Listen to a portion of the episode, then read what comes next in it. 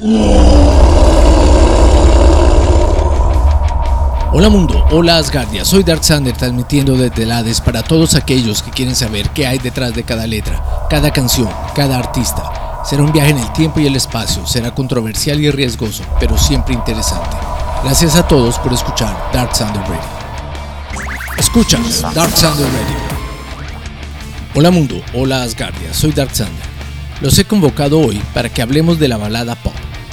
Género muy común que ha trascendido generaciones a pesar de los demás estilos de música establecidos o de moda. La balada es una forma de expresar el canto cortesano del final de la Edad Media en Europa que aparece a partir del siglo XIV. La poesía es disociada de la música, pero la musicalidad es creada en la escritura misma del poema.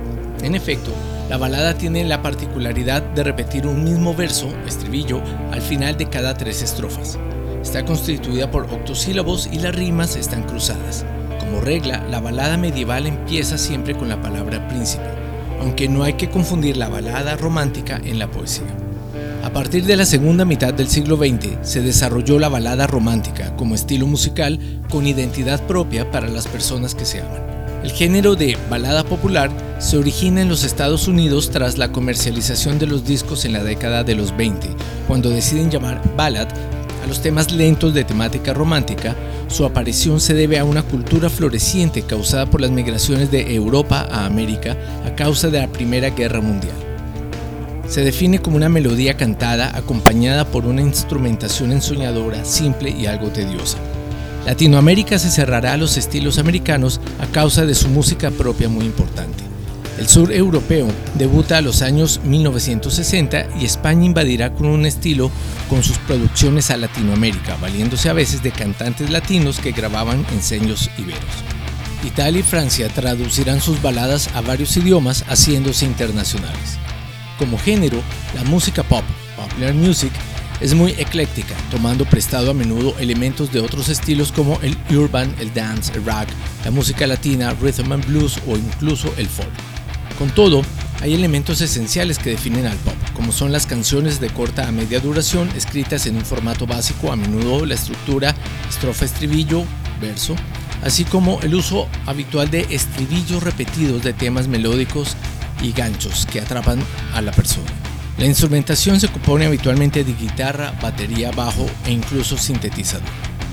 Como pueden apreciar, es un tipo de música sencilla que repite coro y verso, son fáciles de consumir con un ritmo pegajoso y que le gusta sobre todo a la gente joven, inicialmente, y que queda en el imaginario colectivo a pesar del tiempo. Empezaremos nuestro recorrido por México. En 1969 nace Raúl Alejandro Escajadilla Peña, mejor conocido como Alex Sintec. Alex sin teclado. Inició su carrera artística haciendo comerciales y luego comedias infantiles como Chiquilladas, pasando finalmente a la música a la cual consagró su carrera. En 1989 pudo formar su propio grupo llamado Alex Sintec y la gente normal. El Camino es una de las canciones más representativas y famosas de Alex. Viene incluida en el disco Más fuerte de lo que pensaba y es de la época cuando Alex todavía formaba junto a León y Michelle el grupo Alex Intec y la gente normal, aunque Alex siempre destacó por ser el que creaba la música y las letras del grupo y aunque desconozco las razones por las cuales se salió del grupo León y después Michelle, eso no afectó en nada a Alex, puesto que su carrera como músico y cantante se consolidó y se proyectó aún más. El camino, según cuenta Alex, esta canción la había escrito para una amiga muy cercana que falleció de una enfermedad muy rara que le provocó un paro intestinal. Su sistema digestivo dejó de funcionar y de repente muere. El camino fue escrita por Alex Intec para una persona en particular, pero creo yo que aplica para cualquiera de nosotros, ya que sin importar cada uno que sea diferente, lo que tenemos en común es que la vida es algo muy similar a transitar por un camino. Algunos elegimos bien, otros elegimos mal. De eso se trata el libre albedrío, ¿no? Pero más allá de las decisiones y sus consecuencias, lo que importa aquí es el recorrido, el equipaje que cargamos, las cosas que vamos añadiendo a la maleta durante la travesía, puesto que la vida, más allá de ser un punto de inicio o uno de llegada, de si existes o dejas de existir físicamente, significa el camino que no tiene final. Entonces recorramos el camino con Alex Intec y la gente normal.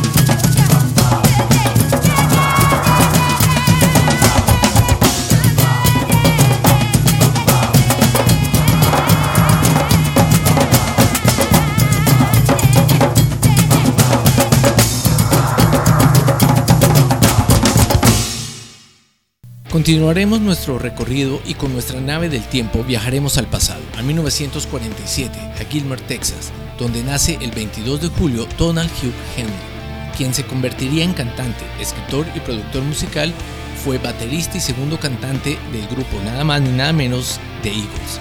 Después de la desbandada, The Eagles, Henry inicia su carrera como solista con mucho éxito. Tuvo varios sencillos ubicados en las mejores posiciones de las listas, entre las que extraemos The Voice of Summer, canción lanzada en 1984 con música de Henry y de Tom Petty. Alcanzó el número 5 del Billboard y la posición 12 en las listas británicas. La letra habla del paso de un joven a la adultez media con las reminiscencias de sus relaciones pasadas. Es acerca de envejecer y cuestionar el pasado, temática muy recurrente en la obra de Henry. Así que vivamos con intensidad nuestro momento y dejemos que Don Henry se lamente.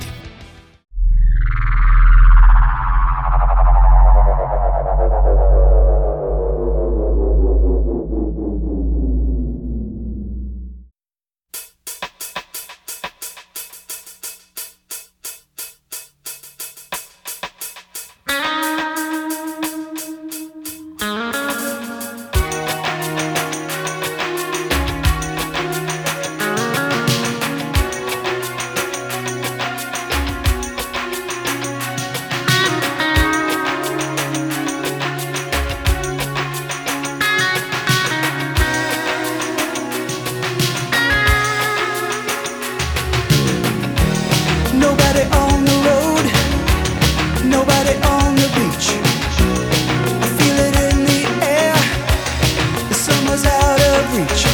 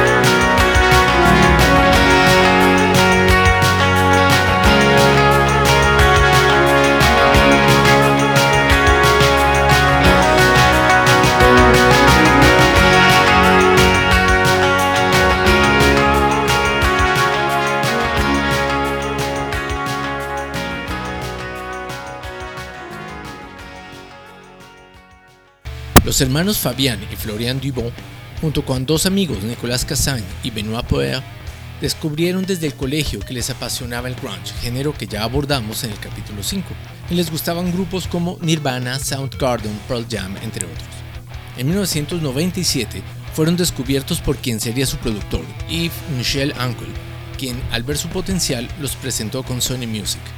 Hasta 2005 hicieron tres álbumes de estudio, el primero con muy poca aceptación, el segundo Le Chemin vendió un millón y medio de copias y Trois Lisons alcanzó el número uno en las listas francesas. En julio del 2013 el grupo se vuelve a reunir y lanza Legal. En esta canción, que evoca la búsqueda de la eterna juventud, encontramos la oscuridad de las palabras de la banda. El coro es eficiente y emocionante, rápidamente se queda en nuestras cabezas como la mayoría de los coros de los éxitos de Kyo.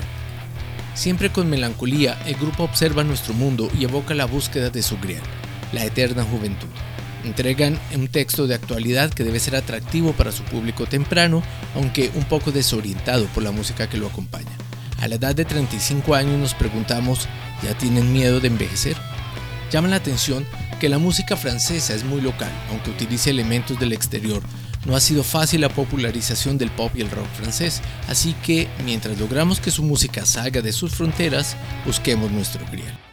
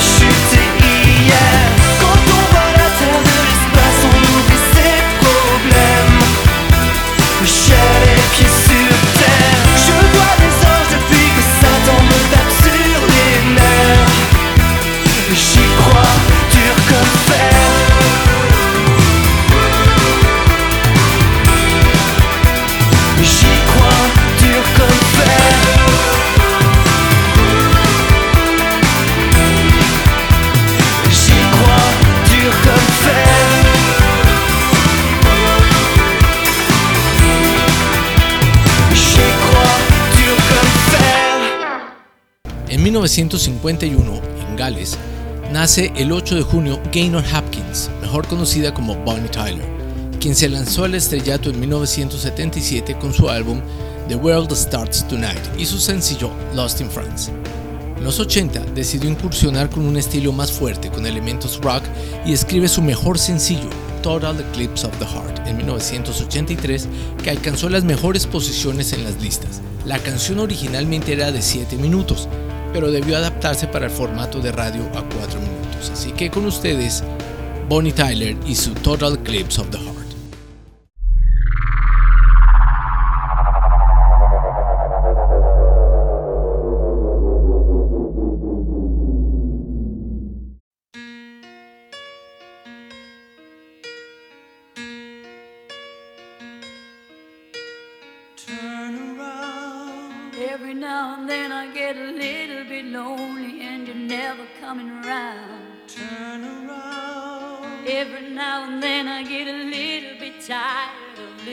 to the sound of my tears. Turn around. Every now and then I get a little bit nervous that the best of all the years have gone by. Turn around. Every now and then I get a little bit terrified, and then I see the look in your eyes. Around.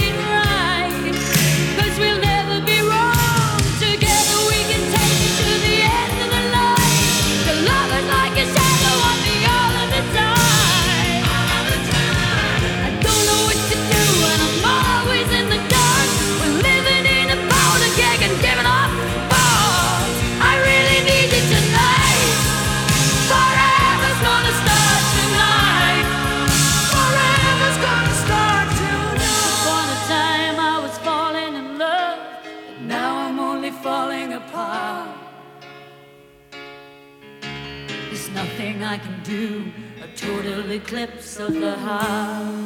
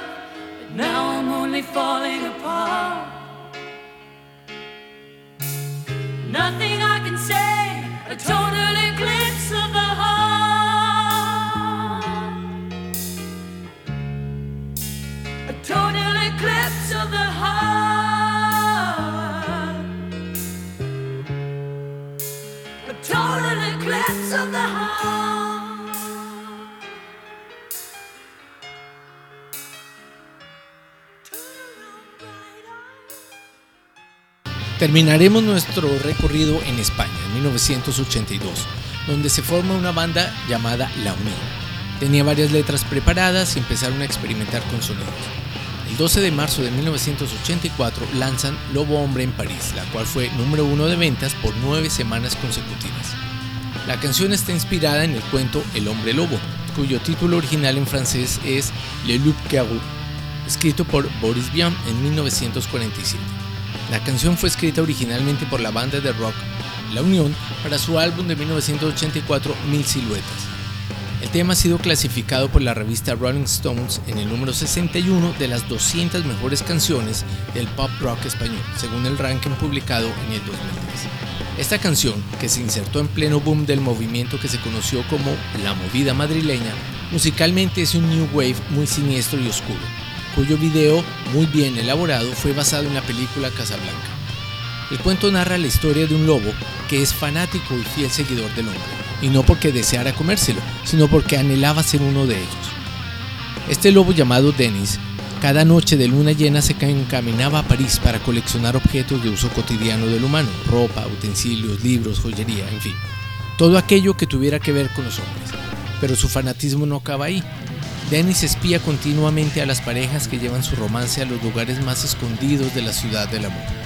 Una noche, mientras hace su ronda nocturna habitual, es visto por un mago, mago del Siam. Dice la canción que estaba seduciendo a una chica.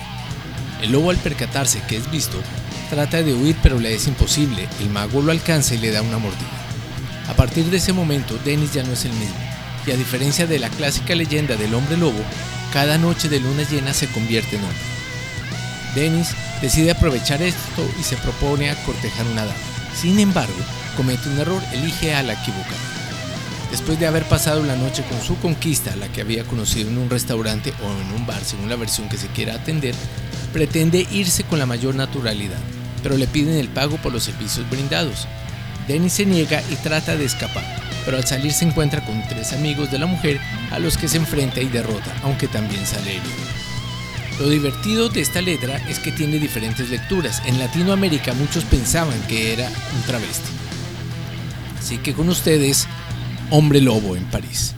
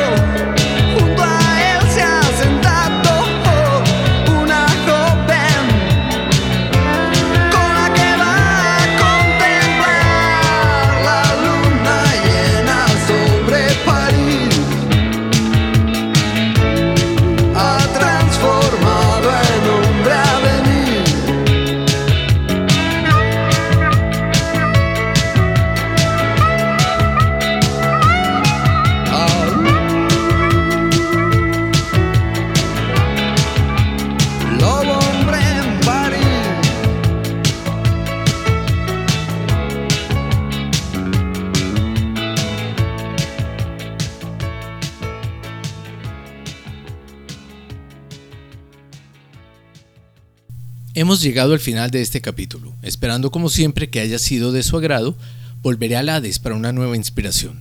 Si les gusta mi canal, favor ayuden a difundirlo. Y por favor, dejen mensajes en las diferentes plataformas. Gracias a todos por escuchar Dark Thunder Radio. Hasta luego mundo, hasta luego Asgardia.